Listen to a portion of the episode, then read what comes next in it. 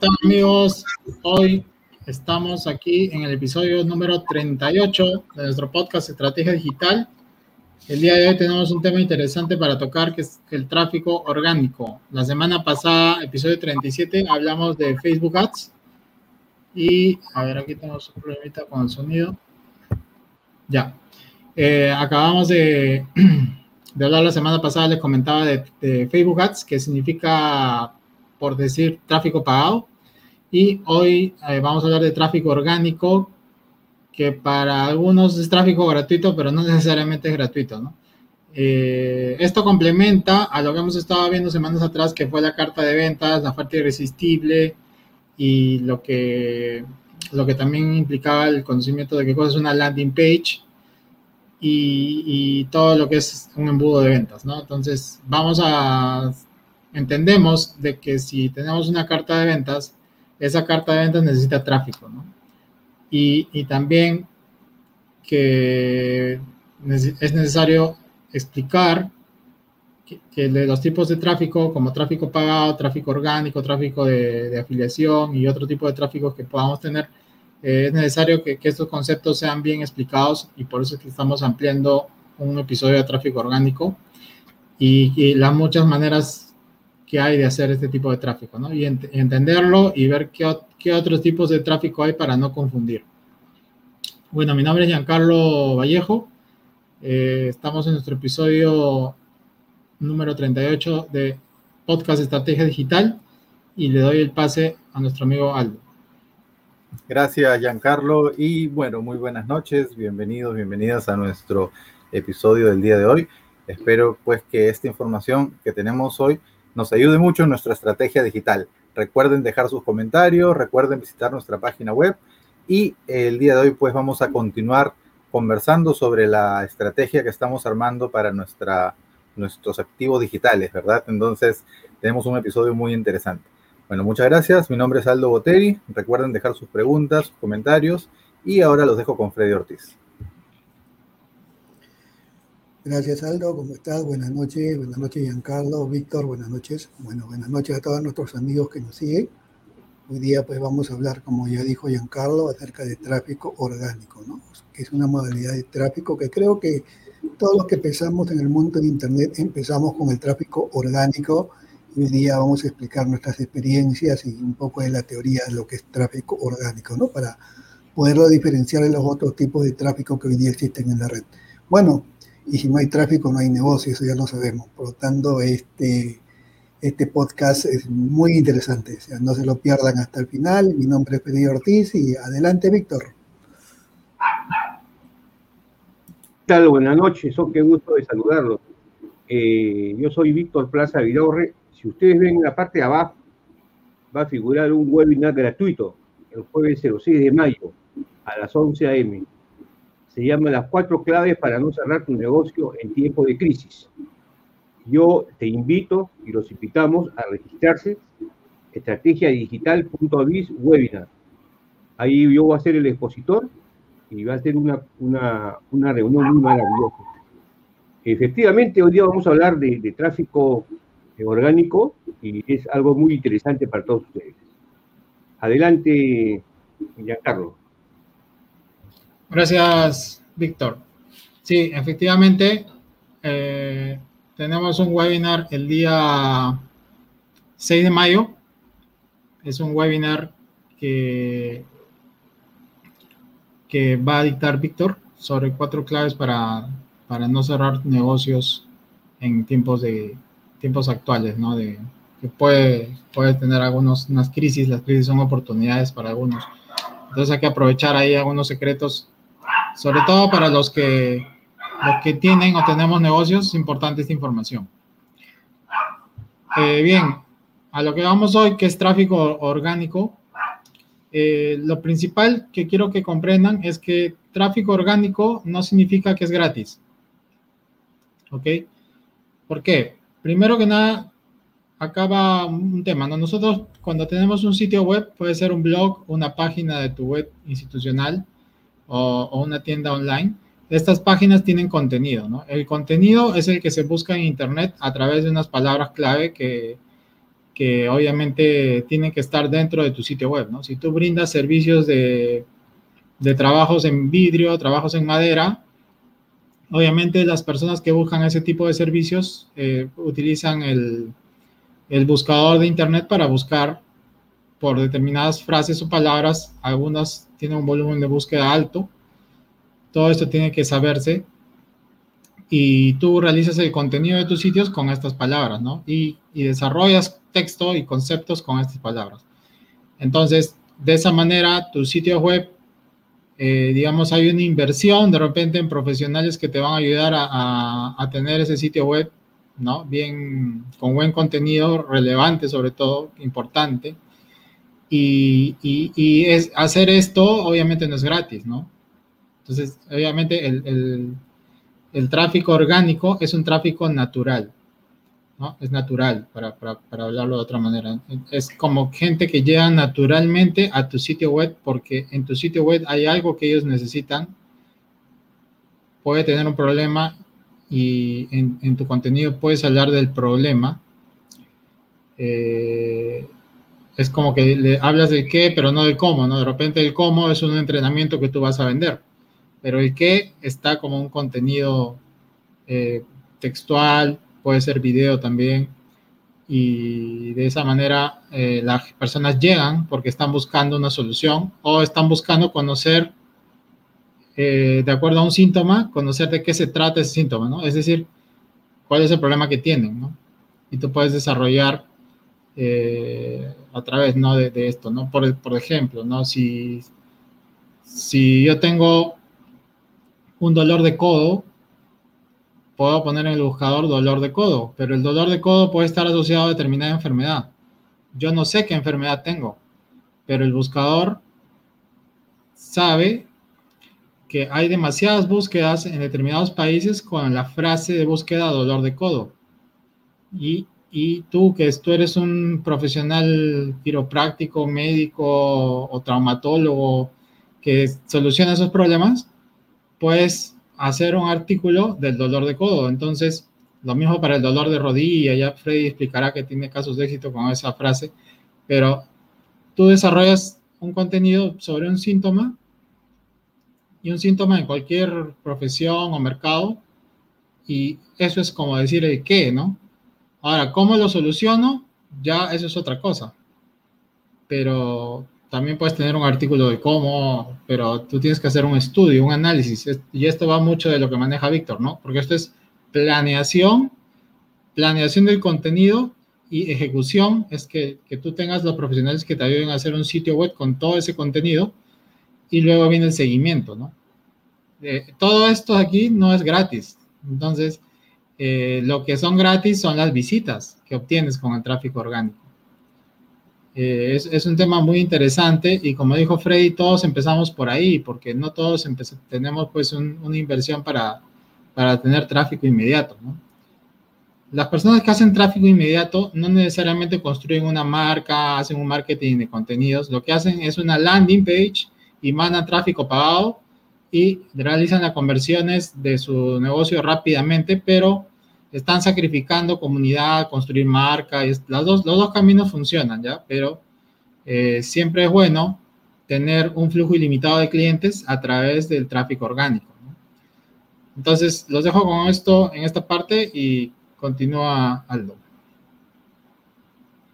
Eh, muchas gracias, Giancarlo. Sí, efectivamente, pues eh, como nosotros decimos, porque es una frase que nosotros manejamos siempre, en Internet el contenido es el rey, ¿verdad? Y el contenido es el rey porque es desde ahí de donde nosotros podemos generar ingresos. El contenido es básico para toda nuestra estrategia de eh, marketing digital. Antes de empezar este bloque, quiero saludar a Carlos Mario Montoya que nos saluda y está ahí en sintonía estrategia digital. Muchas gracias. Y bueno, como les estaba comentando Giancarlo, efectivamente, pues el contenido tiene que ser relevante y para ello nosotros hacemos una inversión, ¿verdad? Hacemos una inversión porque si queremos tener buenas fotos, buen contenido, tenemos que hacer investigación, invertimos nuestro tiempo, a veces invertimos en contratar un fotógrafo o en contratar fotos de stock, invertimos en, comunicarnos con personas que nos pueden ayudar a generar contenido o hasta pagamos a otras personas para que también nos ayuden a generar este contenido. Entonces, se hace una inversión inicial porque lo que se busca es tener en, nuestras, en nuestros activos digitales, en nuestros sitios web, en nuestros blogs, hasta en nuestras redes sociales, contenido de calidad. Y aquí entra un protagonista dentro de este, de este tema de posicionamiento muy importante que son los buscadores. Eh, existen muchos buscadores, eh, en realidad, pero son pocos los buscadores más utilizados. Y bueno, definitivamente tengo que mencionar a Google, que es utilizado por millones de personas en el mundo, pero ¿por qué es que tanta gente usa este buscador, habiendo otros? Pues la gente busca el, o sea, la gente utiliza el buscador que les ayuda a buscar resultados más relevantes. O sea, si mi buscador me ofrece inmediatamente lo que estoy buscando de una forma fácil y rápida, pues yo voy a seguir utilizando este buscador. Entonces, digamos que los buscadores más eficientes son los que te brindan en primer lugar el contenido más relevante para ti. No necesariamente eh, va a ser el mismo contenido para todas las personas. El buscador también tiene que analizar en qué zona geográfica te encuentras, cuáles son las tendencias en ese momento. Tal vez estás buscando una noticia sobre algo que acaba de suceder o tal vez estás buscando un producto que se acaba de lanzar. Entonces los resultados no son estáticos, los resultados siempre van cambiando de posición tratando de colocar en primeros lugares los resultados más relevantes para la persona que está buscando en ese momento, ¿no? Y ahí entra pues el, algoritmo de búsqueda de Google, que es uno de los secretos industriales más guardados del mundo, es así como, como la fórmula de la Coca-Cola o la receta del pollo de Kentucky, igual el algoritmo de búsqueda de Google es una fórmula secreta que trata de priorizar eh, en primer lugar los resultados más relevantes para la persona. Y no es estático, también se viene actualizando permanentemente.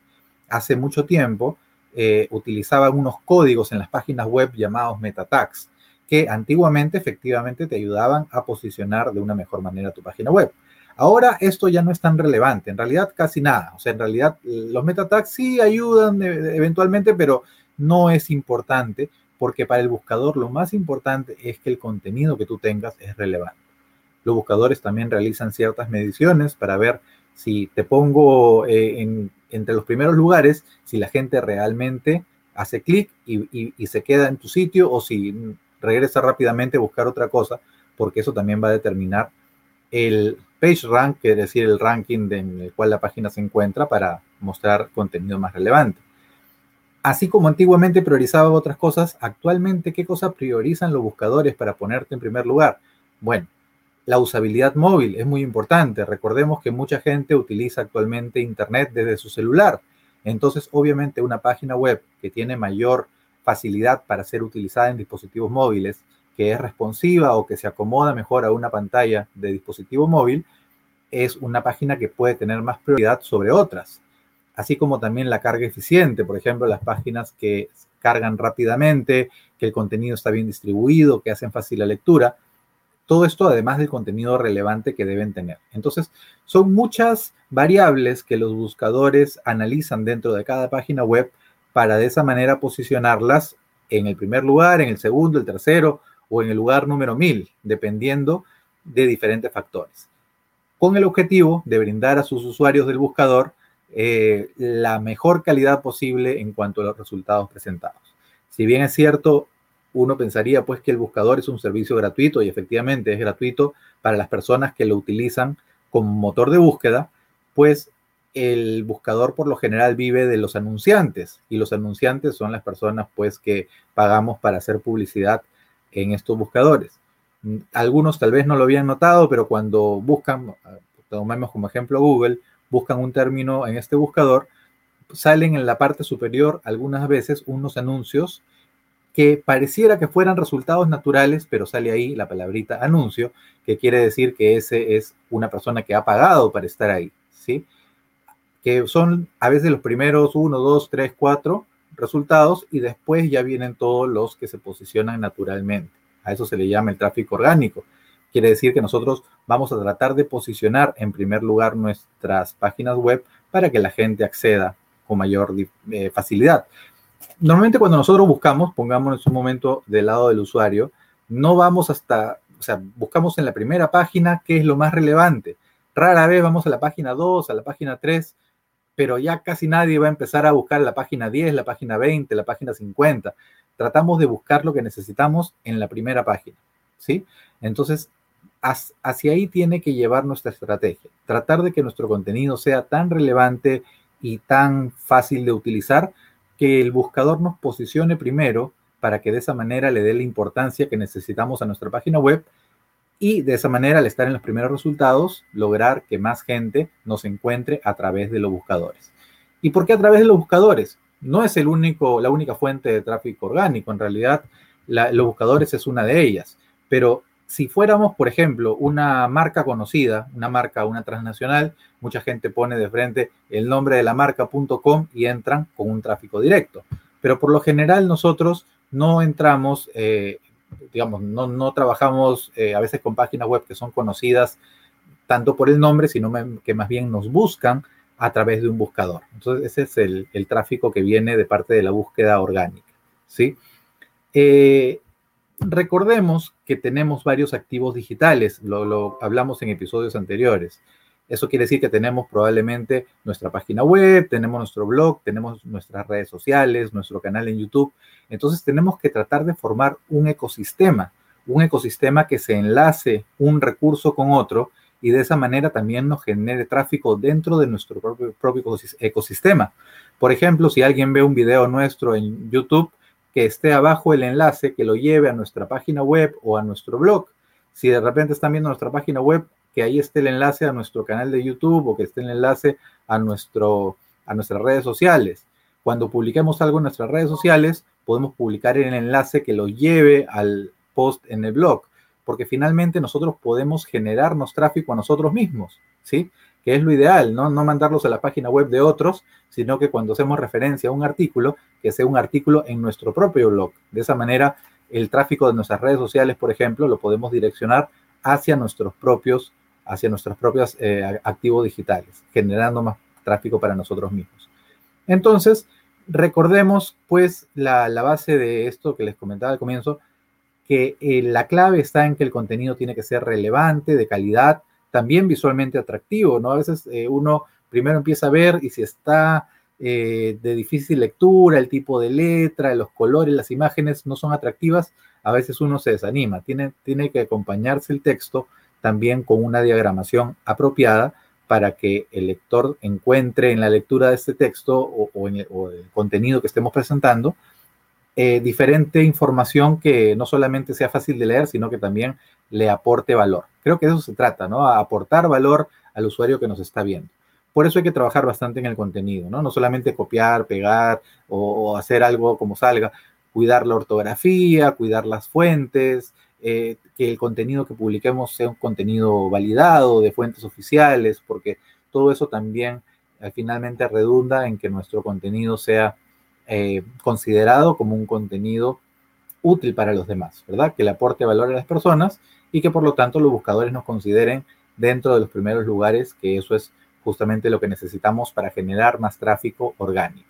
¿Sí? Entre comillas, gratuito porque no tenemos que invertir algo adicional de lo que ya hemos invertido en generar, ¿no? Pero definitivamente si logramos posicionarnos bien en los buscadores, vamos a lograr aprovechar al máximo todo lo que hemos invertido en crear este contenido.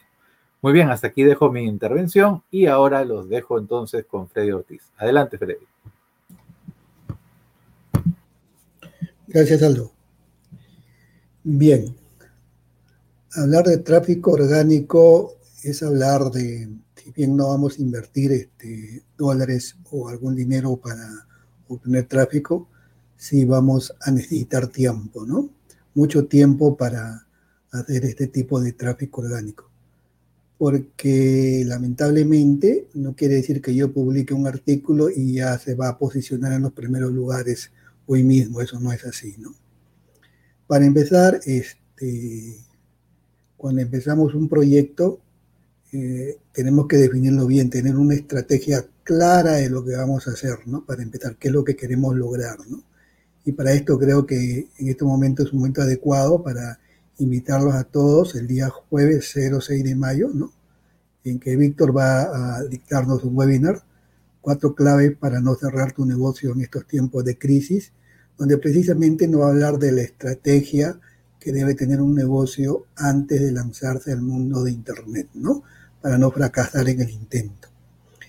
Cuando nosotros empezamos en el mundo de Internet, generalmente muchos, en su gran mayoría, que somos atraídos por el mundo de Internet, eh, se nos sugiere este, publicar una página web o un blog. ¿no? Entonces, ahí empieza nuestra, nuestro recorrido por el mundo de Internet y nos damos cuenta que al igual cuando publicas un post en Facebook y estás mirando cuántos likes tiene, de igual manera cuando publicas tu blog tú quieres saber si están visitando o no tu página web. Entonces ahí empieza el estrés. Y ahora para saber si visitan o no tu página web, entonces existe una serie de estrategias, ¿no? Que van a ayudar a mejorar esa manera en que tú atraes a las personas hacia tu página web. Pero en primer lugar tienes que tener claro quiénes van a ir a tu página web o tu blog. Para tienes que haber definido claramente lo que eh, elegantemente o brillantemente las personas lo llaman como el buyer person, ¿no? ¿no? Yo le digo, pues el avatar, ¿no? Si tú has definido bien el avatar, a ese avatar, avatar al que tú le vas a escribir y le vas a dar información, tú quieres atraer a esa persona, pero esa persona, ¿cómo te va a encontrar a ti? Entonces, cuando nosotros vamos a googlear, ¿qué es lo que hacemos? Por ejemplo, voy a viajar a Bogotá, ¿qué es lo que hago? Voy a Google y pongo hoteles en Bogotá o 10 lugares para visitar en Bogotá entonces, cuando hago eso, Google me va a dar resultados. Probablemente eh, me va a mostrar publicidad en la cabecera, se conoce cuando es publicidad, eso es tráfico pago, ¿no? Pero posteriormente vienen las páginas web o los blogs. Esas, esas personas que han trabajado para tener una página web o un blog y se, posicionan en los primeros lugares de los buscadores, han trabajado mucho para estar ahí. Porque yo voy a colocar hoy día en mi blog los 10 lugares más importantes para visitar Bogotá probablemente no figuren en los primeros lugares, ni en la segunda página ni en la tercera de Google. O sea, Dios sabe en qué lugar apareceré, pero es lógico, lo que sí estoy seguro que no voy a aparecer en la primera página. Y se dice que si no apareces en la, en la primera página de Google, entonces nadie te ve. O alguien de aquí ve la segunda página de Google, casi nadie, ¿no? Entonces, si tú no estás en la primera página, evidentemente eh, no te van a ver. Entonces, ese posicionamiento es lo que se conoce como SEO, ¿no? El posicionamiento en los buscadores, es el famoso SEO del que todo el mundo habla, ¿no? Y que hay especialistas en el mundo SEO.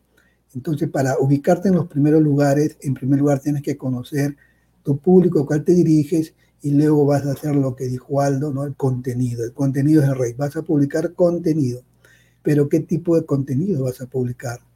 Entonces aquí entra otro concepto muy importante que es la palabra clave. Cuando yo voy a Bogotá y pongo 10 lugares para visitar en Bogotá, hoteles en Bogotá, esa es la palabra clave. Yo estoy buscando hoteles en Bogotá o estoy buscando los 10 mejores lugares para visitar en Bogotá. Esas son las palabras claves. Entonces lo que va a hacer Google cuando yo ponga esa palabra en el buscador, va a buscar en los millones y millones y millones de, de páginas web que existen y me va a colocar su recomendación en los primeros lugares. Lo que supuestamente para Google es el mejor artículo, ¿no? Que tiene toda la información que yo estoy pidiendo. Entonces Google tiene un, algoritmo que permite posicionar a las páginas, un ranking, ¿no? Entonces ese algoritmo es el que decía Aldo, pues que es la fórmula eh, de la Coca-Cola. O sea, si yo lo conociera sería millonario. Entonces, porque yo sabría cómo posicionarme en los primeros lugares de inmediato. Yo no lo sé, nadie lo sabe, y además es dinámico hoy en día, cambia constantemente.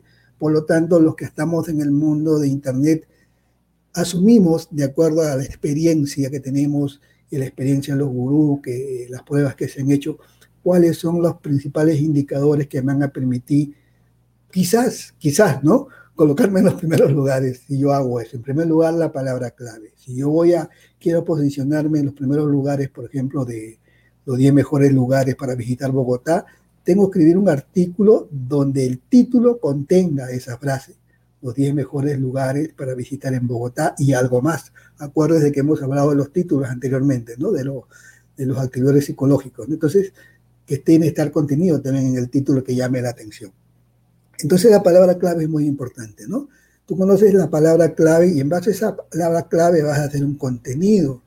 Ese es primero, porque si no, Google o Yahoo o cualquier buscador no va a saber de qué trata tu contenido, cómo te va a ti a posicionar si no sabes de qué estás hablando. Entonces tú tienes que claramente en el título empezar a decirle a Google, mira, yo estoy hablando de esto acá. Y en el contenido que desarrolles, evidentemente también esa palabra clave va a aparecer varias veces. No muchas, varias veces. ¿Ya? Entonces, para que de esa manera eh, el buscador sepa de qué trata tu artículo y te pueda posicionar.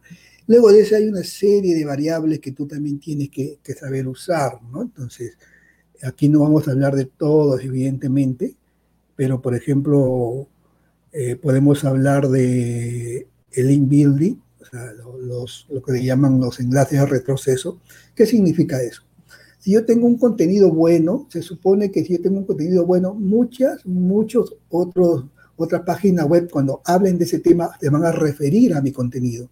Entonces, cuando ellos se refieren a mi contenido, es cuando tú haces un artículo y pones la referencia de dónde sacaste el contenido, ¿no?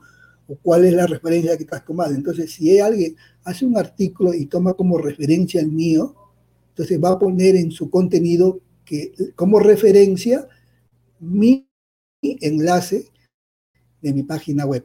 A eso se le llama lead building. Estoy construyendo enlaces de retroceso. Otros están mencionando que mi artículo es bueno.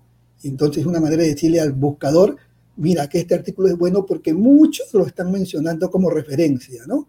Entonces, este, eso se llama construcción de link building o enlaces de retroceso, que es muy importante si quieres posicionarte. Entonces, ese trabajo hay que hacerlo, ¿no? Entonces, ya se dan cuenta por qué es que el posicionamiento no es de la noche a la mañana, es un trabajo que se hace poco a poco.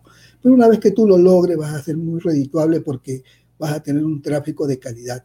Pues las personas que van a ir, van a ir porque precisamente están buscando los 10 mejores lugares para visitar en Bogotá.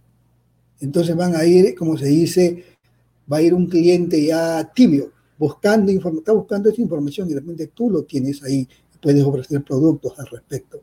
Entonces, el tráfico orgánico te va a dar un tráfico de calidad, de mucha calidad, pero no es un tráfico que lo puedes obtener de la noche a la mañana. Va a costar mucho trabajo. Hay una estrategia que tienes que seguir para poderte posicionar y sobre todo dar mucho contenido, no solamente publicar un artículo y te olvidaste del tema, no. Por eso hoy día la página web es un blog, donde uno publica constantemente contenido, ¿no?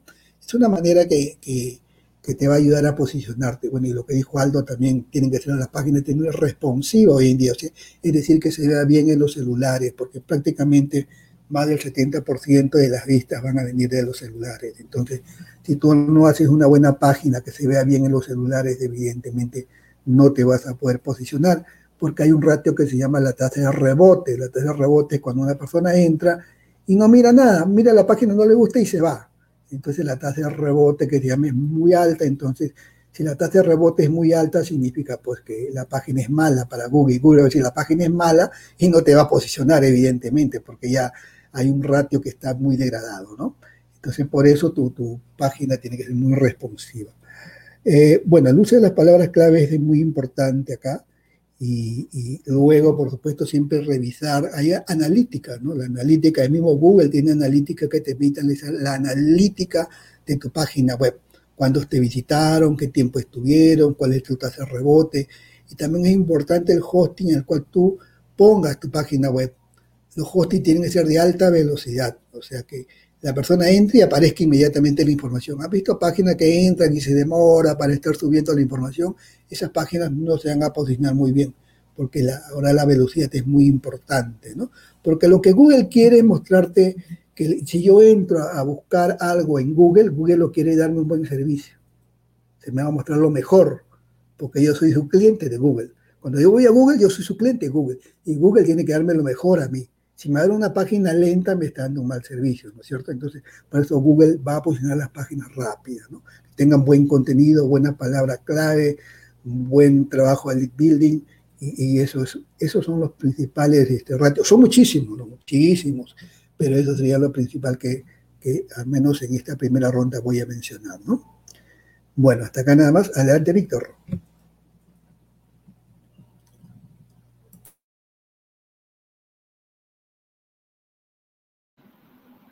Tu micro, Billy. Tu micro, Víctor. Disculpen. Eh, Freddy y Aldo han, hablado de cosas muy interesantes, y como la importancia de las palabras claves, la tasa de rebote, ¿no? La analítica, la web, el hosting de alta velocidad. Eh, yo voy a hablarle, yo voy a hablar en esta oportunidad de, y también ha hablado Giancarlo sobre, sobre la estrategia, ¿no?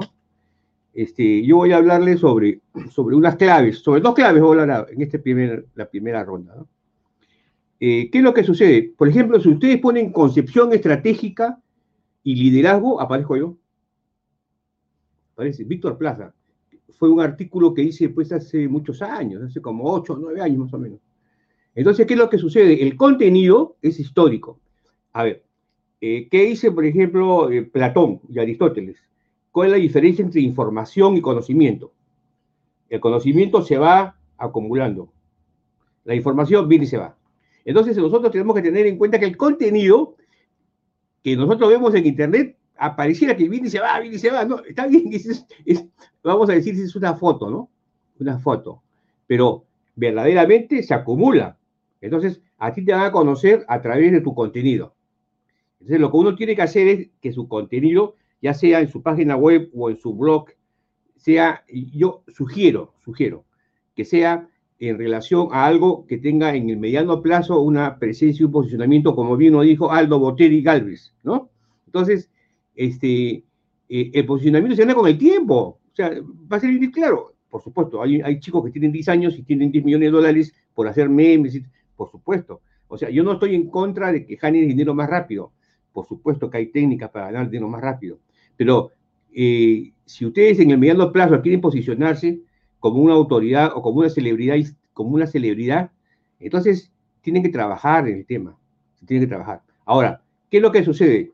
Uno se entusiasma y empieza a trabajar y de repente baja, se vuelve, se vuelve a tarde, ¿me entiendes? Entonces, ¿qué es lo que yo recomiendo? Que el contenido sea versátil. O sea, que ustedes, por ejemplo, eh, hagan un mapa, un proceso y digan, yo voy a elaborar contenido para un año. Como decía este Fede Ortiz Magallanes. Fede Ortiz Magallanes tiene un curso eh, este, para poder eh, eh, no, mentalizar, sino materializar dinero en, YouTube, ¿no? Monetizar en YouTube, ¿no? Entonces, él dice, Víctor, hagan ustedes 30 videos y cuando los tengan listos, los ponen, ya, ya, ya en el canal vas a poner uno cada día. ¿Por qué? Porque ya sabe de que tú puedes hacer un video y, el segundo no lo vas a hacer el día siguiente. Y el tercero no lo vas a hacer el día siguiente. Entonces, lo recomendable es que hagas tú, ese contenido, lo hagas con anticipación. Entonces, él, por ejemplo, aplica la teoría del tiempo, del mapa de procesos en, su, en su contenido del curso de monetizando en YouTube, ¿no? Que vamos a conocerlo muy pronto. Entonces, eh, ese es un tema, tu mapa de procesos del contenido. Eso, requiere que tú estés tranquilo y digas, voy a escribir de esto, de esto, de esto, de esto. eso necesitas tranquilidad, necesitas tener una, una quietud. El, otro tema es en relación a, tus recursos. Claro, el, tráfico orgánico no es un tráfico pues de pago, pero ¿qué pasa? Como dijo, como bien dijo Aldo Botieri Galvez, ¿no? O Freddy Ortiz Magallanes o Giancarlo Vallejo, este, Ojo, es Vallejo, no Vallejo, ¿sabes? Porque Vallejos es el, poeta, él es Vallejo, Carlos Vallejo. Entonces, este, eh, el posicionamiento demora. El posicionamiento demora. Eh, la, imagen de marca demora, ¿no es cierto? Entonces, eh, hay que hacer un proceso. Y mi, sugerencia es que uno haga un contenido.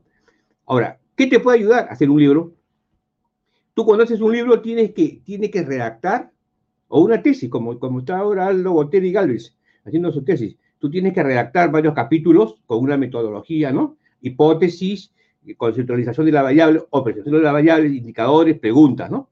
Y, desarrollas el, tema, ¿no? Entonces tú ya haces un contenido prácticamente interesante. Entonces, es más, hay una señora que está vendiendo muy bien las tesis, el tema de la tesis, y eso me dijo Giancarlo Vallejo hace un tiempo y, bueno, es bastante, activa.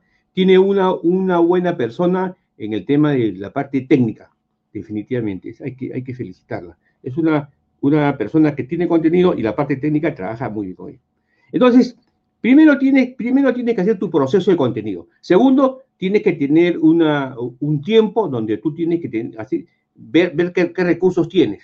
Porque lo ideal, lo ideal es asociarse con la mejor gente, mejor que, mejores que tú hay gente que tiene más capacidad que tú, indudablemente, ¿no? Entonces, eh, el, otro tema es el de la... ¿Qué metas piensas conseguir? Por ejemplo, eso es importante. Por eso cuando, cuando Freddy hablaba de, la, de la tasa de rebote, ¿qué metas piensas conseguir? Porque a veces te puedes equivocar. Normalmente te equivocas, ¿no? Otro tema que, que también es importante en el contenido es que uno no lo cambia. Por ejemplo, es un caso mío. Yo, yo lo tengo como si fuera un, este, eh, un contenido permanente, ¿no? Entonces, también hay que pensar de que el contenido hay que actualizar. Claro, hay temas de que siempre están en actualidad, pero el contenido tienes que actualizar. Entonces, tienes que hacer contenido, planear el contenido y actualizarlo. No actualizarlo en todo momento, es, bueno, a menos, que tengas una característica de monetización rápida que, que lo logres, ¿no? Entonces, ese es el tema en relación al, al, tiempo. Entonces, en este tema de, del contenido, del tráfico orgánico, el tiempo es importante. Velocidad es igual a espacio sobre tiempo. Y aceleración es igual a velocidad sobre tiempo. ¿No? Metro por segundo cuadrado, kilómetros por hora, como quieran. O nudos por milla. Entonces, el tiempo, o sea, uno tiene que planear el tiempo, definitivamente. Entonces, como dicen los ingleses, el tiempo es lo, más costoso, ¿no? El tiempo es oro. Una vez que tú, manejas un tiempo y dices, yo voy a trabajar en, tráfico orgánico en, esta, en estos días, tal cual, y eh, en este año o este semestre voy a desarrollar, voy a desarrollar esto, ¿no? Por ejemplo, yo, yo estoy haciendo un, estudio sobre las hidrovías. ¿Cuánto tiempo vamos en eso? Bueno, mínimo seis meses, un año, un año y medio por lo menos. ¿Por qué? Porque tengo que, tengo que recopilar información, tengo que dar una estructura, que es lo que yo quiero en las hidrovías en el Perú, ¿no? Entonces, ese es un, concepto. Entonces, en el, tema digital, es importante que tú hagas tu, mapa de procesos de, el tráfico orgánico y tengas eh, unos, qué recursos tienes, por ejemplo, por ejemplo, este, César eh, Vallejo.net, ¿no? Este, tiene una habilidad permanentemente se actualiza y va a cursos. Y, yo, quiero felicitarlo porque es, una característica que, muy buena que tiene. Pese a que tiene su empresa, no deja, no deja de tener su Loflec, no deja de tener este, su presencia en Internet, ¿no? Y, técnicamente un alto valor. El otro, el otro tema es este, las prácticas comunicacionales. Ese es un tema. Entonces, cuando tú haces tráfico orgánico, tú tienes que decidir, pues. O sea, eh, tienes que conocer el mercado. O sea, cuando tú haces un contenido, vas a ir a un mercado. ¿No es cierto? Eh, eh, en el marketing, en el mercado, ¿correcto? Es las personas o, las, instituciones que te compran un producto a precio determinado. Igual en el Internet. Las, personas son las instituciones que te compran un producto determinado. Yo sí profundizaría más. Yo estoy de acuerdo con la definición de los economistas. Un mercado es un ente de actores y de factores. O sea, puede haber gente, gente que te esté comprando a un precio determinado y de repente esa, gente desaparece. O, desaparece, vamos a decir, la demanda de tu producto. Ya sea, ya sea porque hay una mejora o porque salen nuevas soluciones. Y eso es lo que sucede. Permanentemente las plataformas este, están cambiando y cambiando. Entonces, cuando tú, por ejemplo, quieres trabajar una, publicidad, este, tienes que adecuarte a una serie de cambios, ¿no? y a veces, como le ha pasado a varios amigos del equipo, eh, les han bloqueado por, por un tiempo este, eh, sus plataformas, ¿no? El otro es, este, tú tienes que conocer tus competencias. Por ejemplo, nosotros acá, los cuatro, tenemos diferentes competencias, definitivamente. Cada uno tiene una, tiene una habilidad y, y, nos, conjugamos muy bien, ¿no? Las competencias significa tú en qué eres hábil, eso es importante. Entonces tienes que también tener, tener, tener cuidado con lo que es el ambiente externo. El ambiente externo es el que te va a definir, en realidad, si, si te van a comprar tu producto o no te van a comprar. Pero ¿qué es lo que sucede en el Internet? Que el ambiente externo puede estar en otro país. En otro continente. Entonces, cuando hablamos del ambiente externo, no, no, debemos enfocarnos en, en, en, un mercado tan chiquito como es el, el, ya sea el nacional o el regional, ¿no? Eh, otro tema que es importante en el contenido es la propuesta de valor. Ya este tema se ha tratado en, otros videos, pero la propuesta de valor es importante. Entonces, el contenido debe estar relacionado con la propuesta de valor para el avatar o para el, el, buyer, como le, dice César, le, digo yo, y este, eh, en realidad mi, gran amigo Freddy Ortiz le dice este, el avatar, ¿no? es el, grupo de, muy importante. Entonces, e, el Bayer o el avatar, en realidad, este, hay que definir su propuesta de valor. Entonces, eso, eso por ejemplo, eso es un poquito complejo, ¿ya? Es un poquito complejo porque eh, vamos a suponer que es el caso, por ejemplo, del, taller que yo voy a, voy a desarrollar. Eh, yo he desarrollado un taller para el, para el 6, para el, el, 6, el 6 de mayo a las 11 de la mañana. El 6 de mayo a las 11 de la mañana vamos a tener nosotros un, una masterclass, un tipo de webinario, ¿no? Donde vamos a ver eh, una serie de temas relacionados a las empresas, actualmente en época de crisis. Entonces, yo tengo que definir la propuesta de valor. ¿Por qué? Porque en realidad lo importante es hacer conocer a ellos, a ellos eh, qué, es lo, qué es lo que van a recibir ellos de beneficio. ¿Cuál es el beneficio de ellos? ¿no? ¿Cuál, es, ¿Cuál es el mensaje que lo transforma? No es la propuesta de valor. Entonces, el contenido siempre tiene que estar pensado en cómo lo transformo y la propuesta de valor. Eso es importante. Ahora, este, para terminar esta parte, quiero, esta parte de, lo que es este, eh, este, mi, acción en relación al, tráfico orgánico, eh, hay un tema que yo lo veo siempre que se llaman cuáles son los objetivos estratégicos. ¿Cuáles son los objetivos estratégicos de tu contenido? Entonces, un objetivo estratégico tiene varias variaciones. Un objetivo estratégico tiene varias variaciones. La primera variación es la adaptabilidad, la segunda posibilidad y la, otra aceptabilidad.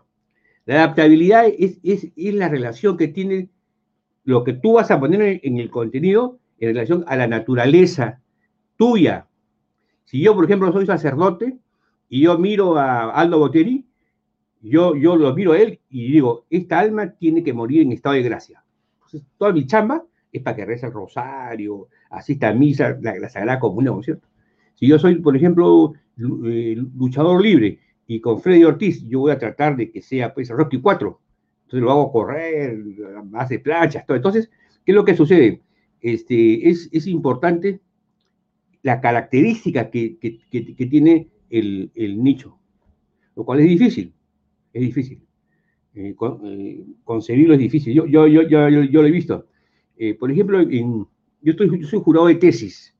Y, entonces cuando, cuando yo converso con, con, los tesistas sobre la parte digital, o sea, no, no, no, encuentran una, cómo, cómo, su propuesta de valor puede llegar en realidad a su, a su nicho de mercado. ¿no? Entonces, por ejemplo, ese es un tema que es, que es importante en lo que es el tráfico orgánico. Uno de repente no le da importancia, pero es muy importante. Entonces, los objetivos estratégicos deben ser adaptables, deben ser posibles. O sea, tú con tus recursos y capacidades puedes lograrlo, o tú necesitas que te apoyen, o necesitas una persona especializada. Lo que, lo que dijo Aldo, a veces es conveniente contratar a alguien para que te ayude a hacer contenido, por, supuesto. entonces, el objetivo estratégico también es adaptable. Y es posible en relación a tus costos.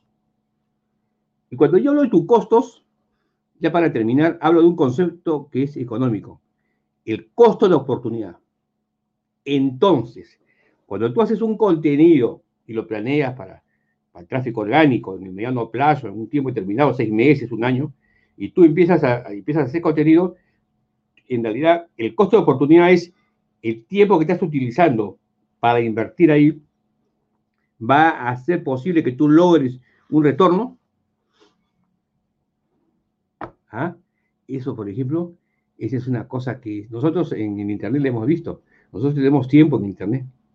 Entonces, el tiempo que uno utiliza, y a veces me encontrado con, con Freddy, y Freddy me dice, Víctor, ¿y es negocio el Internet?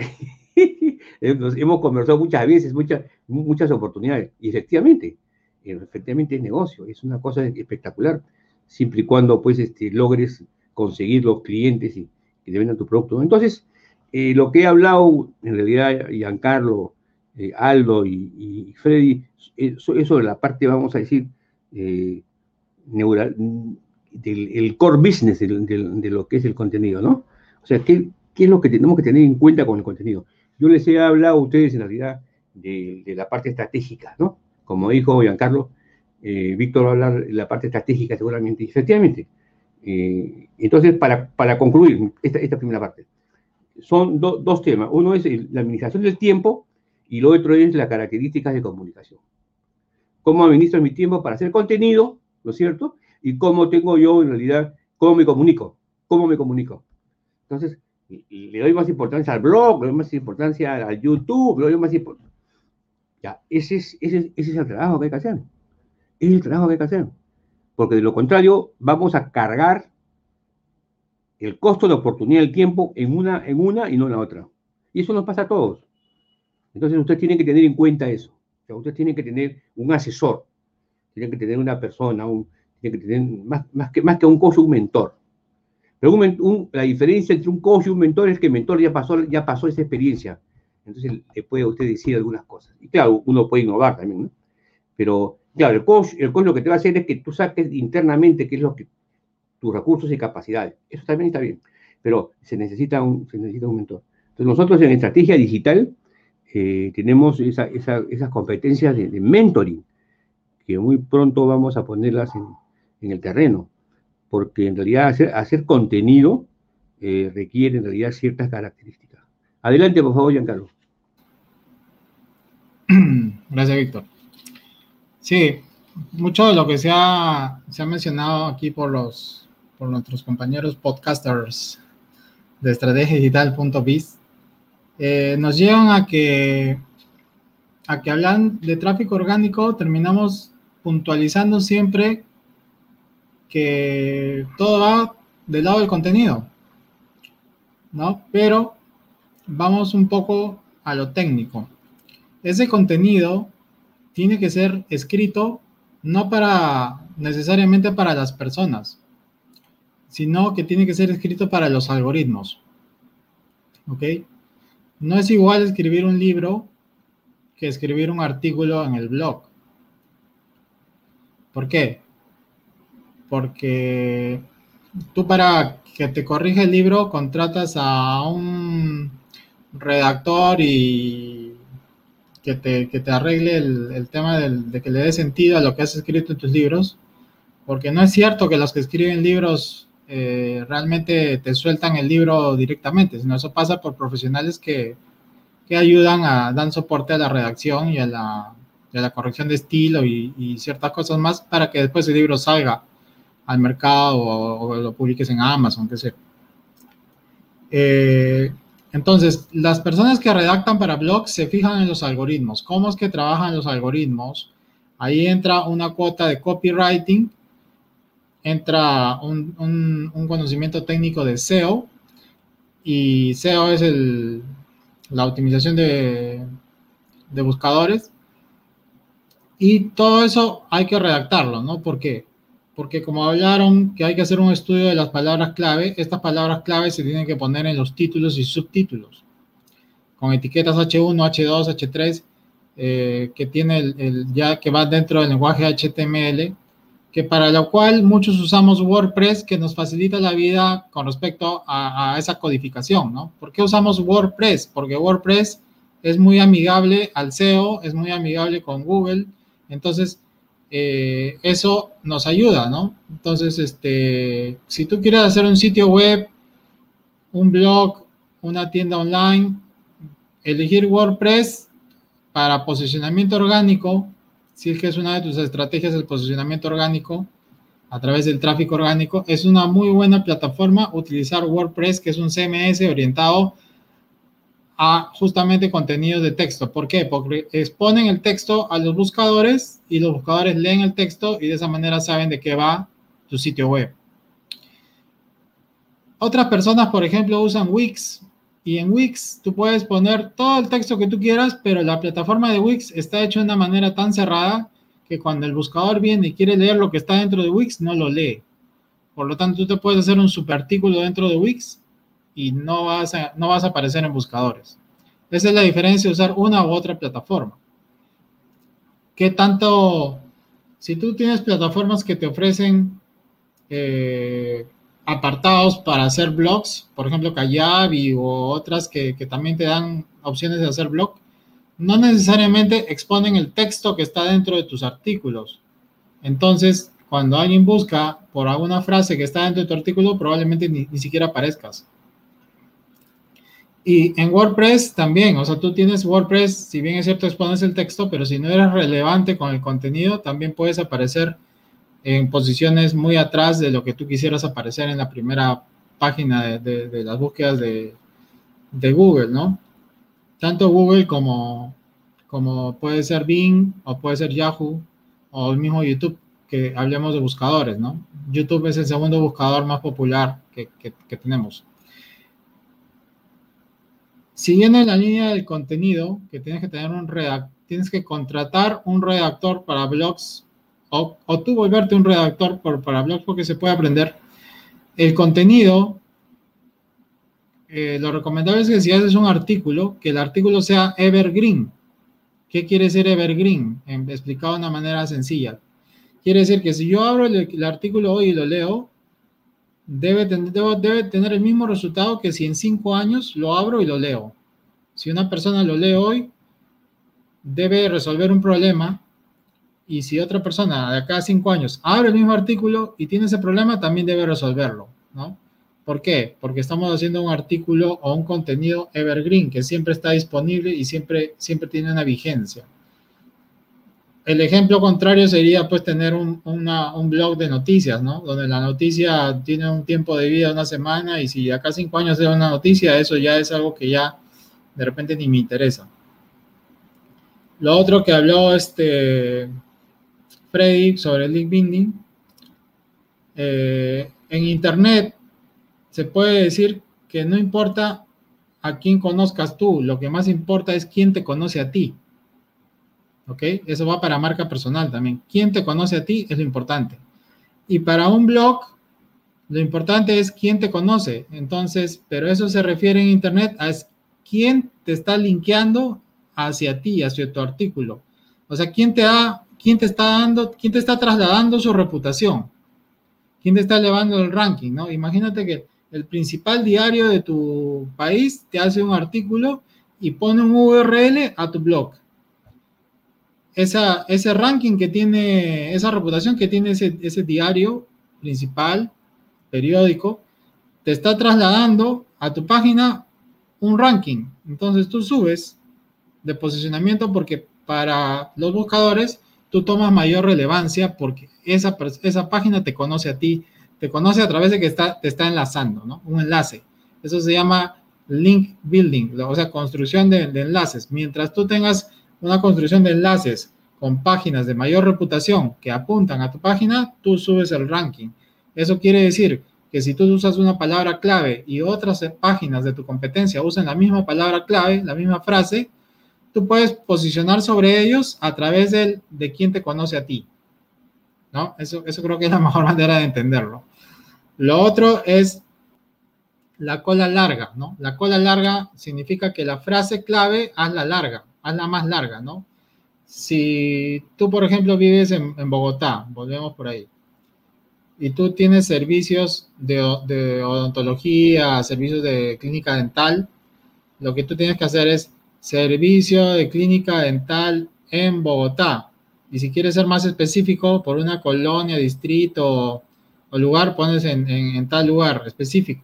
Eso significa cola larga. Y hay, hay, un libro, hay un libro que se llama Long Tail que es cola larga en inglés, donde explica mucho más sobre este tema de las palabras clave, ¿no? Para ayudarte con las palabras clave que, que tienen búsquedas en Internet, puedes usar el, el, planificador de palabras clave, planificador de palabras clave de Google, que te puede decir qué palabras se buscan en Google y cuál es el volumen de búsquedas de Google, ¿no? Eso, eso te, puede, te puede ayudar mucho porque obviamente con información se mejora el contenido tienes que analizar a la competencia también. La competencia, por qué palabras claves se está, se está posicionando para tú tratar de posicionarte por encima. Eh, para hacer mejor contenido Evergreen, también puedes apalancarte del uso de Google Trends, que Google Trends te va a dar tendencias de qué cosa está en tendencia y tú puedes hacer sobre esas tendencias contenido. Pero, como ya hemos hablado, el mejor contenido es el contenido de, lo que la gente está buscando y de los problemas que tiene. Porque eso te va a dar muchas visitas de tráfico orgánico. Lo otro es que nosotros hemos estado hablando hace poco de landing page, de carta de ventas. Eh, de por sí, una landing page no posiciona, ¿ok? Porque una landing page tiene una redacción orientado a la venta. Es, el, es muy poco texto el que tiene y normalmente son páginas que no están permanentemente, sino se van cambiando, se van moviendo, modificando y, lo normal es que reciban tráfico de pago. No están enfocadas ni planeadas para hacer tráfico orgánico. Pero un blog, sí. Lo que sí puedes tener un blog con un artículo evergreen y al final puedes poner un botón que te lleve a una carta de ventas. Quiere decir que el tráfico orgánico llega al blog el blog tiene un artículo relevante y, me genera necesidad de comprar algún producto, infoproducto, y cuando aprieto el botón puedo ir a una tienda online o puedo ir a una carta de ventas con una oferta irresistible por dentro, que tenga una propuesta de valor interesante, todo lo que ya hemos hablado hacia atrás. Ahí se cumple el ciclo y el objetivo y el sentido de, este tema que estamos tocando el día de hoy. Ahora, ¿cómo, cómo es que medimos el tráfico orgánico? podemos usar dos herramientas, una que es Google Analytics y Google Search. Google Search. Esto que hemos tocado, planificador de palabras clave, Google Trends, Google Analytics, Google Search Console, todos son gratis. Son herramientas que te da Google. Y con eso tú puedes saber cuánta gente llega a tu página, por qué palabras clave están llegando, desde qué fuentes están llegando. Y te va a mostrar las otras fuentes de tráfico también, que son tipos de tráfico que son importantes que los voy a mencionar ahorita, ¿no? Tenemos el tráfico de búsqueda orgánica, que es el que estamos hablando hoy. Tenemos tráfico de búsqueda de pago también, porque cuando ustedes van a Google, en la parte de arriba también aparecen anuncios pagados, ¿no? Y después aparece una posición orgánica. Hay palabras que tú buscas y no tienen, no tienen este, competencia y no tiene nadie que esté pagando publicidad, entonces directamente estás teniendo la búsqueda orgánica. Tenemos también el, el tráfico directo. Tráfico directo quiere decir, por ejemplo, que ustedes ven aquí que está pasando un anuncio del webinar donde dice estrategiadigital.biz diagonal webinar. Si ustedes se van al navegador y digitan esto, eso es tráfico directo, porque directamente están colocando el URL, el link, el enlace directamente en el, en el buscador o en el navegador de Internet sin necesidad de hacer una búsqueda previa. Eso es tráfico directo. El otro tráfico es el tráfico social todo tráfico que ustedes coloquen un enlace dentro de un post de Facebook, de Twitter o de LinkedIn es tráfico social, ¿ok? Eso no es tráfico orgánico directamente, eso es tráfico social. Hay tráfico social orgánico, que significa que, bueno, estás trayendo tráfico social de manera orgánica de las redes sociales, pero no necesariamente estás pagando a la red social para que te mande tráfico, ¿no? Se puede ver de esa manera, ¿no? Lo mismo en YouTube. Y el tráfico de referencia es justamente el link building. Es, es que una página te está haciendo una referencia a tu página para que con un clic vaya a tu sitio web. Y otro tipo de tráfico es el tráfico del email marketing, ¿no? Es porque en los emails marketing que nosotros les enviamos, incluso para ver este, este podcast, le mandamos un email para que vengan a ver el podcast y les mandamos con el enlace a este YouTube Live o de repente a, a nuestro mismo a nuestro mismo blog de enlace de estrategiadigital.biz. Entonces, eso, eso, eso es lo importante. Entonces, yo lo dejo aquí y continuamos con Aldo. Gracias, Giancarlo. Sí, efectivamente, este, lo que has mencionado, había, varias, varias cosas que quería comentarles que ya las mencionaste, pero recordaba una frase que nos han dicho siempre o que hemos escuchado que dice que si no estás en Google no existes y es porque mucha gente cuando quiere saber de algo lo busca en Google u otros buscadores, pero digamos que Google es, eh, creo, el más utilizado del mundo. Entonces, los buscadores siempre están tratando de mantener su contenido actualizado. La, la, web es un contenido muy dinámico, cada día se están creando miles de páginas web nuevas y se están actualizando otras. Entonces, eh, los buscadores siempre están recorriendo las páginas tratando de buscar las actualizaciones y para ello tienen un robot, un robot es un programita que recorre automáticamente las páginas y empiezan a recabar información que es procesada por su algoritmo de búsqueda.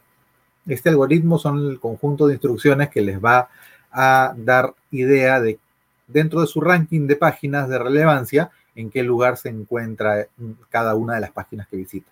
Básicamente su robot va a calificar cada página dentro de un ranking para que de esa manera la página tenga mayor o menor relevancia frente a otras. Y efectivamente, como Víctor, por ejemplo, mencionaba las páginas con contenido histórico, es decir, hay páginas que se publicaron hace 10 años con información de aquella época, también puede ser relevante en algún momento, ¿no? A veces uno busca información histórica sobre eh, algún evento deportivo que ocurrió, ocurrió hace 10 años, sobre algún tema político que ocurrió hace 5 años. Entonces siempre es bueno que cuando se trabajan páginas tipo noticias, o, digamos, blogs de opinión con respecto a situaciones contemporáneas, se indique bien claro la fecha, ¿no? Para que no parezca una página desactualizada, sino que se vea claramente que ese contenido data de una fecha determinada. Porque si yo quiero buscar en este momento información sobre eh, el Mundial de Fútbol de hace 20 años, lo puedo buscar y puedo consultar páginas que en ese momento hablaron sobre el tema. Sin embargo, si quiero consultar algo sobre lo que está pasando actualmente en fútbol, probablemente necesita páginas que estén actualizadas a la fecha de hoy. Entonces, eh, es como mencionó Giancarlo, por ejemplo, el contenido Evergreen, que no importa si lo visitas hace cinco años, hoy o dentro de cinco años, siempre va a estar vigente, ¿no? Por ejemplo, temas que son de importancia coyuntural, por ejemplo, el tema de cuidado del medio ambiente, temas de algunos hechos eh, sociales que siempre son temas vigentes, ¿no? Y se escriben a propósito en el sentido de que siempre ese contenido sea válido. Eso no hay problema, porque es un contenido que siempre la gente lo va a poder consultar. Si es un contenido histórico, tiene que estar indicado ahí de cuándo es. Por ejemplo, nosotros en este momento estamos creando contenidos. Al, al grabar este blog, estamos creando contenido y obviamente ustedes no saben, pero detrás de bambalinas, detrás del escenario, nosotros nos hemos reunido previamente, tenemos varias coordinaciones, trabajamos mucho internamente para ofrecerles a ustedes un contenido de calidad y toda esa inversión que nosotros hacemos nos permite también generar tráfico orgánico hacia los artículos de, por ejemplo, nuestra página web, hacia nuestros eventos. Por ejemplo, ahora les estamos invitando al webinar que vamos a tener próximamente y se pueden registrar en el enlace que está ahí abajo. Y estamos generando tráfico orgánico también a nuestro propio ecosistema, ¿verdad? Entonces es importante que el contenido que creemos sea muy relevante para que de esa manera nos posicionemos en los primeros lugares de los buscadores y la gente eh, obtenga el valor que están buscando. Hay servicios que te ayudan a posicionarte, efectivamente hay servicios que te pueden eh, ayudar a desarrollar ciertas técnicas para poder mejorar tu ranking dentro de la página de búsqueda nadie te puede garantizar estar en el primer lugar de Google. Creo que ni siquiera los, mismos dueños de Google, aunque de repente ellos sí podrían, pero nadie más podría garantizarte estar en el primer lugar, ¿sí? Ni tampoco quedarte ahí. En realidad, si alguien te promete eso, hay que tener mucho cuidado. Lo que sí pueden hacer es brindarte ciertas técnicas que te dan mayores posibilidades para estar entre los primeros resultados. Eso sí, hay técnicas que te van a ayudar. Y bueno, como mencionaron mis colegas, pues hay palabras claves, hay temas de, en cuanto a la usabilidad, a la estructura de la página y, ciertas formas de ubicar los títulos y, otros aspectos que nos van a ayudar a que la página se posicione orgánicamente de una mejor manera, ¿sí? Eh, de la misma manera, como mencionó Giancarlo, también buscar que otros sitios nos enlacen es algo fabuloso, ¿no? Porque sobre todo si son sitios con contenido relevante, y que digan el contenido que esta persona o que esta página ofrece es tan bueno que necesitamos enlazarlos para que ustedes también vayan allá, es una forma de posicionarse y de apalancarse en otros bastante buena, sobre todo si podemos eh, enlazar a otros y que otros nos enlacen a nosotros, porque de esa manera nosotros logramos compartir el posicionamiento, ¿sí? Si una página bien posicionada me enlaza, mi posicionamiento automáticamente sube, ¿sí? Y nos ayudan a, a subir nuestra reputación dentro de los motores de búsqueda. Es por eso también que es muy importante analizar siempre las métricas, ¿no? ¿Quién nos está enlazando? ¿Cómo llega la gente a mi página? Estudiar las palabras claves de la gente que está buscando. ¿Cuáles son las palabras que los llevan a nuestra página? A nuestra página. Eh, algo, algún, algo importante, un dato muy interesante que, yo he descubierto, por, al menos en mi página web, analizando qué es lo que la gente está buscando y cómo llegan a mi página, me permite crear más contenido que hable sobre esto, ¿no? Si, si están buscando cierto tema en determinada fecha, me ayuda a crear más artículos o más contenido referente a ese tema, porque sé que es algo que la gente está buscando y sé que el buscador me está indexando a raíz de estas palabras claves. Entonces, de esa manera es muy importante siempre estar analizando las métricas, viendo las tendencias también, eventualmente, coyunturalmente, hay temas que por algún acontecimiento especial hacen que las tendencias de búsqueda vayan cambiando. Las tendencias de búsqueda no son estáticas, al contrario, son muy dinámicas y pueden cambiar de un momento a otro a raíz de acontecimientos especiales que podemos aprovechar para apalancarnos de esos acontecimientos y elevar nuestro, nuestro tráfico orgánico. Por ejemplo, si hay un mundial de fútbol, habrá mucha gente buscando información sobre el mundial. Si hay este, elecciones eh, de algún país, habrá gente buscando información sobre este tema. Si es que hay algún evento deportivo, algún evento cultural, va a haber gente que va a estar buscando esta información y si nosotros podemos brindarla, eso va a hacer que nuestro tráfico orgánico crezca eh, enormemente. Así es. Muy bien, y para terminar mi bloque de intervención, simplemente quiero también aprovechar el tráfico para invitarlos a participar en nuestro webinar que va a dictar Víctor dentro de pocos días. Entonces ahí está en la parte inferior de su pantalla para los que nos están viendo a través de YouTube. Y eh, si no, igual les, les comento que tienen que entrar a estrategiadigital.biz slash webinar y registrarse para nuestro webinar gratuito el 6 de mayo que son cuatro claves para no cerrar tu negocio en tiempo de crisis. Así que ahí está la invitación para que las personas que nos siguen puedan inscribirse y por supuesto dejen sus comentarios para poder, este, para poder estar en contacto con, con ustedes. Muy bien, muchas gracias y efectivamente ahora sí los dejo con Freddy Ortiz. Adelante, Freddy.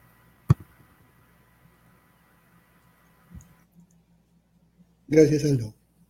Muy bien. Bueno, eh, como habrán escuchado, el tema del tráfico orgánico es un arte, ¿no? Es todo un arte. Todo, todo, hoy en día todo está sistematizado, por eso el SEO, hay, hay, personas especialistas en lo que es SEO hoy en día, es una nueva carrera que ha surgido en el mundo, ¿no? Personas que se dedican a este tema de posicionamiento eh, y es una carrera que los grandes negocios y los negocios contratan para precisamente posicionar sus sitios en los buscadores. Porque si no, como decía Aldo, si no estás en la primera página de Google, nadie te va a ver, ¿no? Ni te van a encontrar. Entonces, esto es un arte que hay que aprenderlo. No nadie nace sabiendo, es poco a poco. En lo que estamos aquí lo hemos aprendido quizás a prueba y error, cuando todavía esto no estaba sistematizado. Hoy en día existen muchos cursos que ya nos enseñan el tema de SEO ya todo está sistematizado. Claro que evidentemente los buscadores cambian también constantemente y hay que ajustar esos procesos, ¿no? Eh, lo que quería yo este, simplemente ampliar es el tema del contenido, ¿no? El contenido es el rey, pero también, como decía, creo me hizo recordar Víctor, que hay que tener, hay que tener un calendario de, de, publicación. No es que hoy día publico en la mañana, en la tarde, después la otra semana o cuando me acuerdo hay que tener un calendario de, publicación, la estrategia de publicación, tienes que tenerla, ¿no? Entonces, si quieres entrar al tráfico orgánico, sí te va a tomar tiempo y también trabajo, ¿no? Entonces hay que tener en cuenta estas cosas de las estrategias.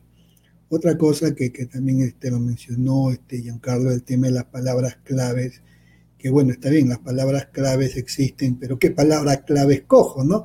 entonces coges aquella que busca más la gente, por supuesto. ¿no? ¿Y cómo lo, vas a saber? Evidentemente Google tiene la herramienta que se llama, eh, tiene su... Tiene varias herramientas que te van a permitir ver esto, esto, una de estas es Google Trends, por ejemplo, ¿no? que te permite saber cuáles son las palabras que están en tendencia, ¿no? Porque hay palabras que se ponen en tendencia y tú puedes aprovechar esa ola, ¿no? Por ejemplo, en esta época de pandemia, el tema del sistema inmunológico es una palabra clave de tendencia, ¿no? El sistema inmunológico, por ejemplo, podríamos decir, sistema inmunológico, muchos buscan en Google sistema inmunológico, que podría ser la palabra clave que está en tendencia. Pero Giancarlo habló de la palabra larga. Si tú entras a competir como sistema inmunológico, hay miles o quizás millones de artículos que están apareciendo día a día en el mundo de Internet y entras a competir contra todos ellos. Pero si quiere que esa competencia sea menor, usa la palabra larga. Lo que quiere decir es ya no usar sistema inmunológico solamente, sino, por ejemplo, usar las cinco mejores frutas para impulsar el sistema inmunológico, donde la palabra ahora la palabra clave sería frutas para impulsar el sistema inmunológico. Claro, tendrías que ver en Google cuántas personas buscan mensualmente esta frase para, como palabra larga. Y como palabra larga, entonces probablemente tú podrías posicionarte más rápidamente en los primeros lugares. Entonces, es cuestión nada más de, buscar qué palabra clave tienes que utilizar de acuerdo a la idea que tú tengas. Entonces, existen muchas herramientas gratis que debes aprender a usar para, si es que realmente quieres posicionar tus contenidos pero también existen muchas herramientas de pago. yo siempre recomiendo empezar con las gratis para que aprendas cuál es el proceso y después puedes ir a las de pago para que le saques el mejor provecho, ¿no? Sobre todo las de pago te van a ayudar porque son más rápidas y te ayudan más a tener más palabras clave de manera rápida. Eh, eso es así. Y otra cosa es que, hablamos de, de, Google generalmente, ¿no? Porque Google es el papá, como dicen, ¿no? Pero no es el único buscador, no existe YouTube, por ejemplo. YouTube también es un buscador.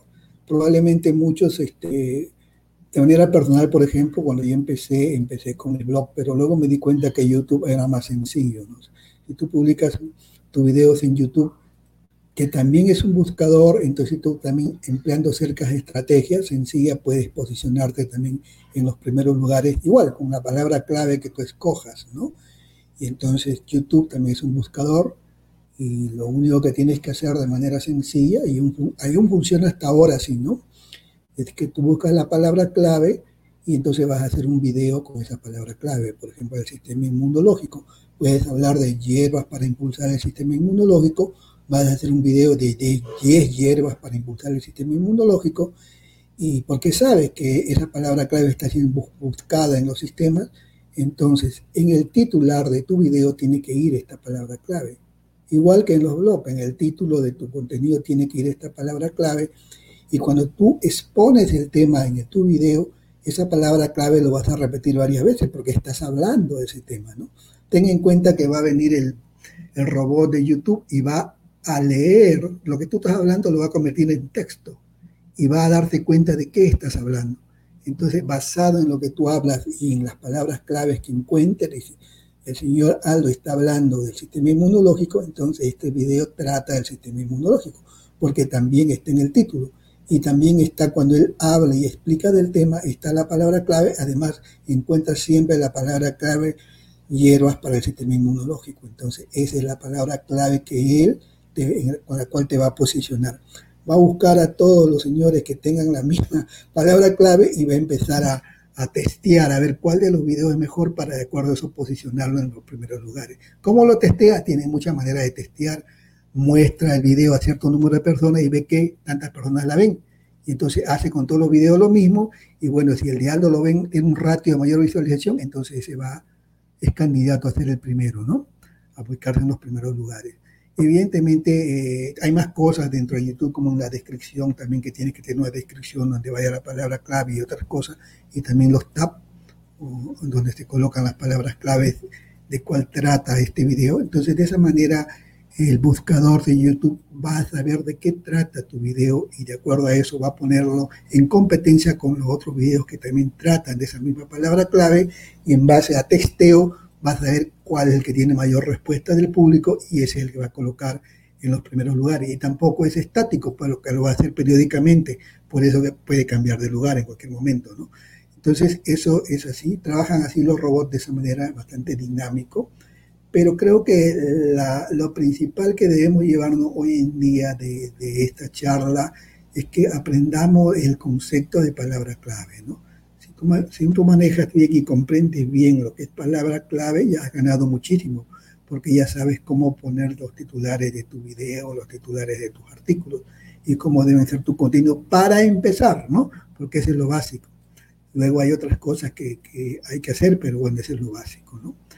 Entonces es muy interesante el tema del tráfico orgánico. De manera personal, eh, yo trabajo mucho, bueno, trabajaba mucho con el tráfico orgánico de YouTube Claro, posteriormente salieron el tema del tráfico pago, que también se usa mucho, pero el tráfico social quizás hoy en día es muy importante también. ¿no? Ya Giancarlo explicó bien lo que es el tráfico social. Entonces el tráfico social hoy en día te ayuda muchísimo de varias maneras, ¿no? porque si tú haces un tráfico social, es decir, por ejemplo, si tienes una fanpage o un grupo eh, en, Facebook, donde tienes muchos seguidores, muchos seguidores, no muchos likes, muchos seguidores, que es diferente. Entonces, muchos seguidores, entonces eh, tu contenido que tú publiques va a ser muy visto por tus seguidores. Y entonces, como también se hace en otras plataformas, eh, puede ser un contenido que lleve para mayor información hacia tu página web, ¿no? Entonces la gente va a ir hacia tu página web desde eh, Facebook, por ejemplo. Si llevas mucha gente en el día hacia tu página web, entonces Google también se va a poner este, curioso, ¿y por qué tanta gente viene a esta página? Entonces también te va a dar puntos para poderte posicionar orgánicamente, ¿no? Sea, lo importante es que tu página tenga muchas visitas y tiene muchas visitas. El buscador dice, ¿por qué viene tanta gente a esta página? Entonces va a husmear en tu página para poderte posicionar. Entonces te vas a poner en vitrina, como se dice, ¿no? Si no, no te vas a poner en vitrina. Entonces el, tráfico de, de, las plataformas, el tráfico social es muy importante hoy día utilizarlo. Eso ayuda muchísimo. Te puede acortar el tiempo de posicionamiento, ¿no? Si lo quieres hacer simplemente a través de Google, probablemente te demores mucho. Utilizas el tráfico social, puedes acortar el tiempo de posicionamiento y también vas a tener muchas visitas más rápidas hacia tu página web. De manera, entre comillas, orgánica, porque tampoco estás gastando dinero, entre comillas, ¿no? Porque lo sí estás gastando es mucho tiempo. Entonces uno tiene que hoy en día buscar una mezcla, ¿no? De, de cómo puedes tú generar tráfico hacia, hacia tu página web, sin olvidar que el tráfico orgánico es muy importante porque si haces un tráfico pago, mientras no deje de pagar, se acabó el tráfico, pero un tráfico orgánico, si logras posicionarte, vas a estar, como se dice, evergreen, teniendo tráfico constantemente a través del tiempo, ¿no? Entonces ahí probablemente sí se cumpla esa famosa frase que gana dinero mientras duermes, ¿no? Porque vas a seguir visitando tu página mientras que tú no hagas nada, pero vas a tener tráfico. Entonces eh, es muy importante esto y yo lo dejaría acá nada más, pero volviendo a reiterar que lo más importante es entender lo que es la palabra clave, ¿no? Si entienden bien y escoges bien la palabra clave que vas a usar en tu contenido, lleva ya una gran ventaja para poderte posicionar. Hoy día existen muchas herramientas que permiten acelerar eso, pero siempre y cuando el contenido sea bueno y de calidad, ¿no? Entonces, yo lo dejaría acá nada más. Y bueno, adelante, Víctor. Muchas gracias, Freddy. Bueno, bueno, verdaderamente eh, tu exposición ha sido muy, completa, igual la de Giancarlo y la de, y la de Aldo, sinceramente, muy completa.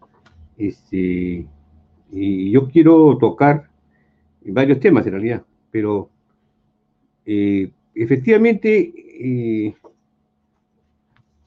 a ver acá, este, Giancarlo ha hablado del, WordPress, que es muy importante para como contenido de texto, ¿no? El CEO, con las palabras claves, dice que hay diferencia entre WordPress y el Wix, ¿no? Sobre todo en Google. Este, la importancia del Kayari para hacer blogs, ¿no? Eh, ha hablado también un tema que es importante, que es relacionado a, Google Trends, que también ha hablado este, Freddy Ortiz, ¿no? Y, sobre todo las palabras largas, dice Giancarlo Vallejo, ¿no? Entonces, muy interesante. Ha hablado sobre todo del Evergreen. Entonces, yo quiero empezar mi, mi, exposición sobre, sobre el tema del, tráfico orgánico y el Evergreen, ¿correcto? Fíjense. Yo, yo tengo un pensamiento eh, diferente. Primero es el huevo o la gallina, ¿no? Claro, tú tienes que encontrar la palabra clave para darle contenido, pero podría ser que tú crees algo y, automáticamente a la gente le gusta. Y, sobre, esa, sobre esa nueva, ese nuevo concepto creas tú en realidad una tribu, ¿no? que se le llama la tribu, ¿no? o la comunidad. Un tema importante en el contenido, eh, para, que, para que, vamos a decir, para que este, eh, tenga éxito el contenido, es el tema relacionado a la comunicación interpersonal. Entonces, podrás automatizar los sistemas, todo, pero tiene que haber una comunicación interpersonal. Entonces, la comunicación interpersonal tiene que analizarse pensando primero qué barreras de comunicación interpersonal tiene uno. De repente tiene una serie de barreras que no se da cuenta, ¿no? Eh, y, deseo ir hacia el tema este, del tráfico orgánico, vamos a suponer que estamos hablando del tráfico orgánico en, en una organización empresarial, ¿no? Entonces, según si, cambiamos el foco a la organización empresarial y con el tráfico orgánico, eh, debe haber una comunicación organizacional adecuada. O sea, el tráfico debe ser tal que el know-how administrativo, los procesos de cómo hacer las cosas y el know-how operativo, ¿correcto? Te permitan en realidad este, tener una facilidad. Indudablemente, este, eh, Giancarlo Vallejo y Aldo Botelli, que son ingenieros de sistemas, ellos seguramente a, través de sistemas establecidos lo, van a entender. Nosotros no somos ingenieros de sistemas, ¿no? Pero sí, sí en la parte humana, la comunicación interpersonal y organizacional es muy importante, ¿no? Entonces, eh, la nueva normalidad y la comunicación organizacional ahora tienen pues una serie de características, porque la gente ya no trabaja mucho en las empresas, la gente... Entonces, la palabra es la siguiente, ¿el contenido que tú haces solamente va a vender o también es un contenido interno de la empresa? Entonces, acá pasamos al siguiente punto, que es el sistema nervioso digital. El sistema nervioso digital, porque estamos hablando de la era digital, ¿no es cierto? Entonces, lo, ideal es que el, tu contenido en el sistema nervioso digital satisfaga, satisfaga los siguientes componentes. Por ejemplo, la respuesta a imprevistos que puede tener la empresa cuando hay problemas de facturación o, problemas de, de productos, de, inventario. ¿no? Las operaciones básicas. De haber un contenido que permita... Fíjense, yo lo estoy mirando de otro punto de vista. Ojo, porque es importante. Eh, hay una forma de mirarlo y hay otra forma. La pantalla, uno puede mirar la luz de diferentes formas. ¿no? Entonces, las operaciones básicas de la empresa, lo que son ah, logística, abastecimiento, tiene que haber un contenido que facilite la comunicación, por ejemplo, ¿no? Si uno, por ejemplo, entra a una oficina de contadores, nadie habla, todos están callados viendo el estado de pérdidas y ganancias, el flujo de efectivo, el flujo de caja, pero si uno entra a, una, a, un, a, un, a, una, a un área de, producción, va a ver que la gente tiene mucha comunicación. Bueno, ahora, ahora los robots lo están reemplazando. Entonces, el contenido debe estar relacionado en una empresa, en el sistema de negocio digital, a las operaciones básicas. También debe estar relacionado a la estrategia de la empresa.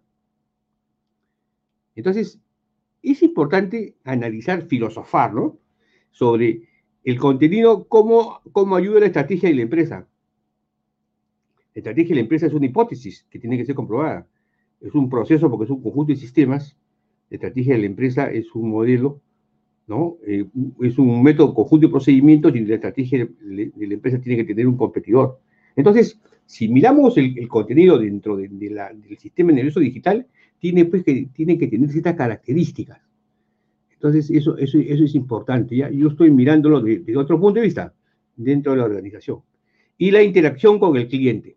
Ahí entra lo que mis compañeros han hablado. Ahí entra lo que mis compañeros han hablado. O sea, el sistema nervioso digital, en realidad, como sistema, tiene características de respuesta a imprevistos, ¿correcto? Tiene respuesta a operaciones básicas con los clientes y los proveedores, tiene la estrategia de la empresa pero tiene una interacción con el cliente. Entonces, ahí es, por ejemplo, que la empresa use adecuadamente las palabras clave, o sea, porque lo que necesita es afianzar o, desarrollar, de acuerdo a la estrategia de Océano Azul, ahora se desarrollan nuevos mercados, nuevas formas de atraer a la gente. Entonces, eso es lo que yo, quería complementar con mis compañeros, ¿no? Una manera diferente de las cosas. Ellos han explicado muy certeramente en realidad el, contenido dentro de las plataformas y dentro del canal de YouTube. Y yo los quiero felicitar, ¿no? Por, ese desarrollo. Y yo quería este, añadir esos temas del sistema nervioso digital, en realidad la interacción con el cliente es muy importante, el contenido, el contenido orgánico. ¿Y por qué, y por qué figura el contenido orgánico? Porque en realidad, cuando uno es proveedor, cuando uno es cliente, uno tiene que saber cuál es el lenguaje de la empresa, cuál es su forma de actuar. Entonces, cuando hay una mente inteligente que guía a una organización y establece un idioma, Por, no decir eh, una lingüística, un poquito más profundo, una lingüística, facilita las operaciones. Entonces, eso, por ejemplo, es importante en la parte digital. Entonces, para mí, por ejemplo, el tema de contenido, si bien es, analizado y visto por, de una forma, yo, yo quería añadir este tema que creo que enriquece en realidad la conversación y eh, la importancia de la comunicación. Entonces, pues el contenido te debe ayudar también a que, haya una mejor comunicación de tu organización empresarial y dentro y también hacia la parte de afuera. Muy bien, acá lo dejo con Giancarlo. Adelante, Giancarlo. Gracias, Víctor. Sí, muy importante lo que mencionas.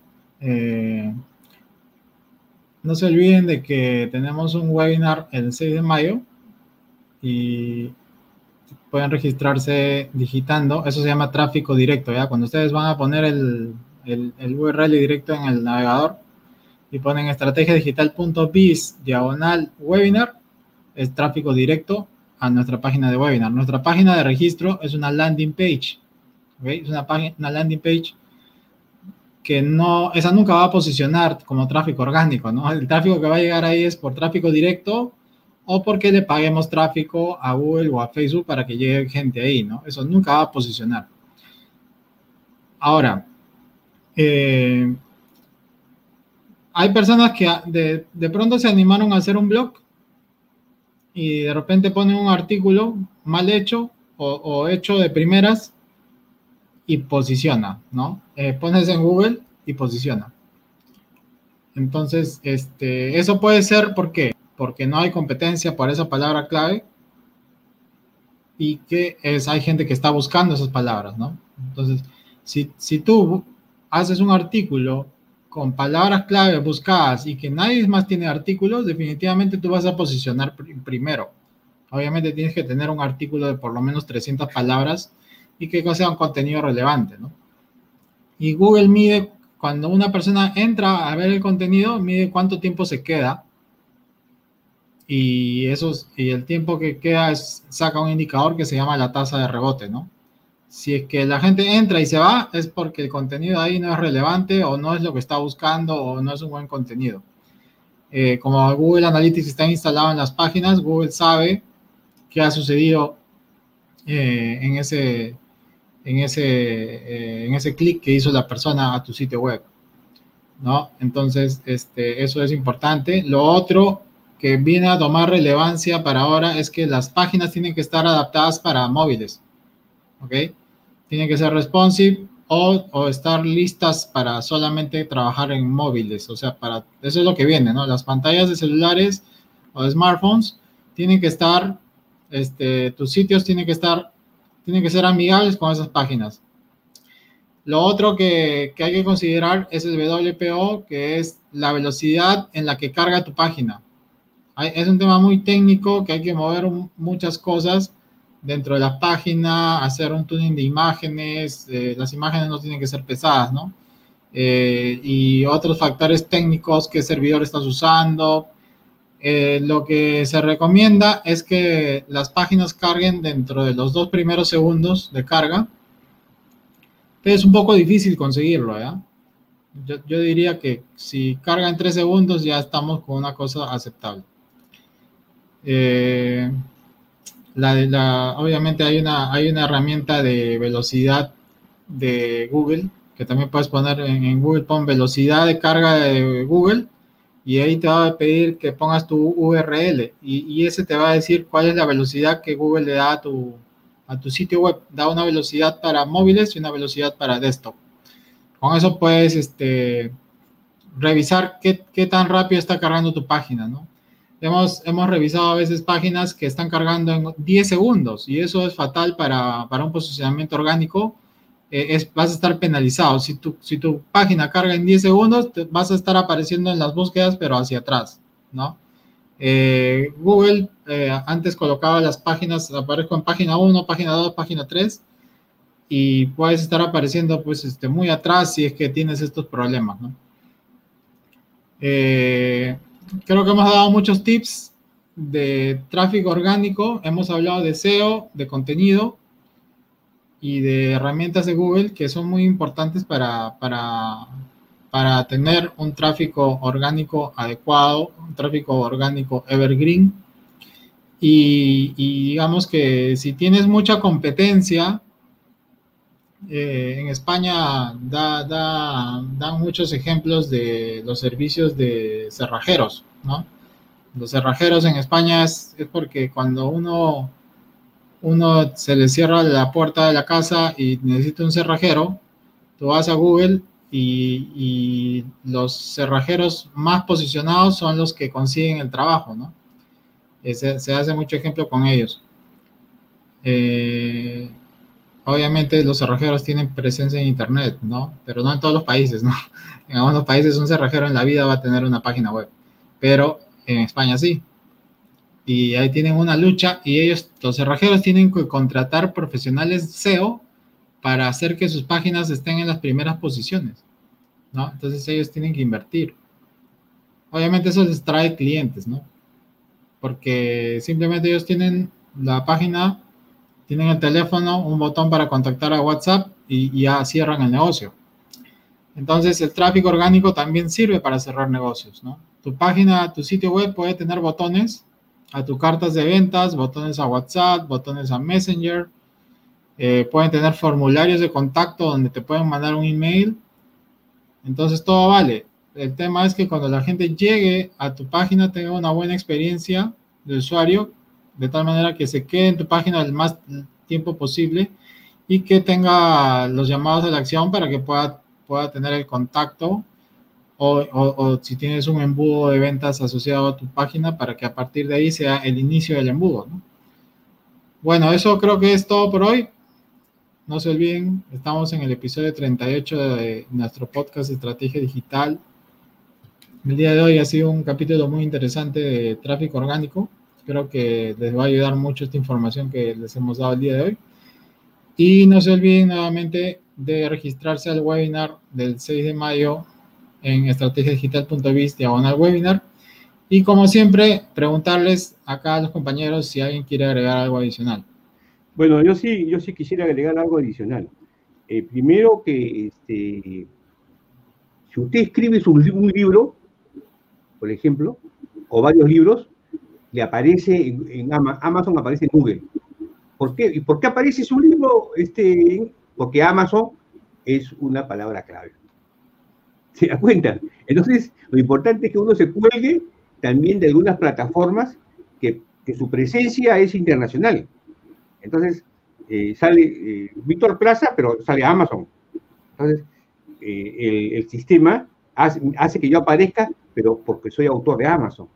Entonces, también, también es, este, es una forma, ¿no? de no, no, nadar solo, ¿no? Contra la, a favor de la corriente, sino subirse a un bote de repente. Entonces, eso, por ejemplo, es un tema que yo, yo me he dado cuenta. yo me he cuenta. Entonces, eso, eso, eso me jala y, me jala, por ejemplo, cuando hago referencia en mis libros, en, mi, página web, me jala la página web por el libro, ¿no? Entonces, como dice Giancarlo, hay una interacción, pues, una interacción muy importante, ¿no? Bueno, claro, uno, yo la veo así, pero de repente en México no me ven, es una cosa cierta también, ¿no? Ese es un tema. El, segundo tema que quería terminar es que los, invitamos, pues, este jueves 6 de mayo a las, a las 11 a.m. A, a este webinar donde vamos a hablar de cuatro claves en este tipo de crisis, y se pueden registrar con estrategiadigital.biz webinar o victorplazavidaurre.com webinar.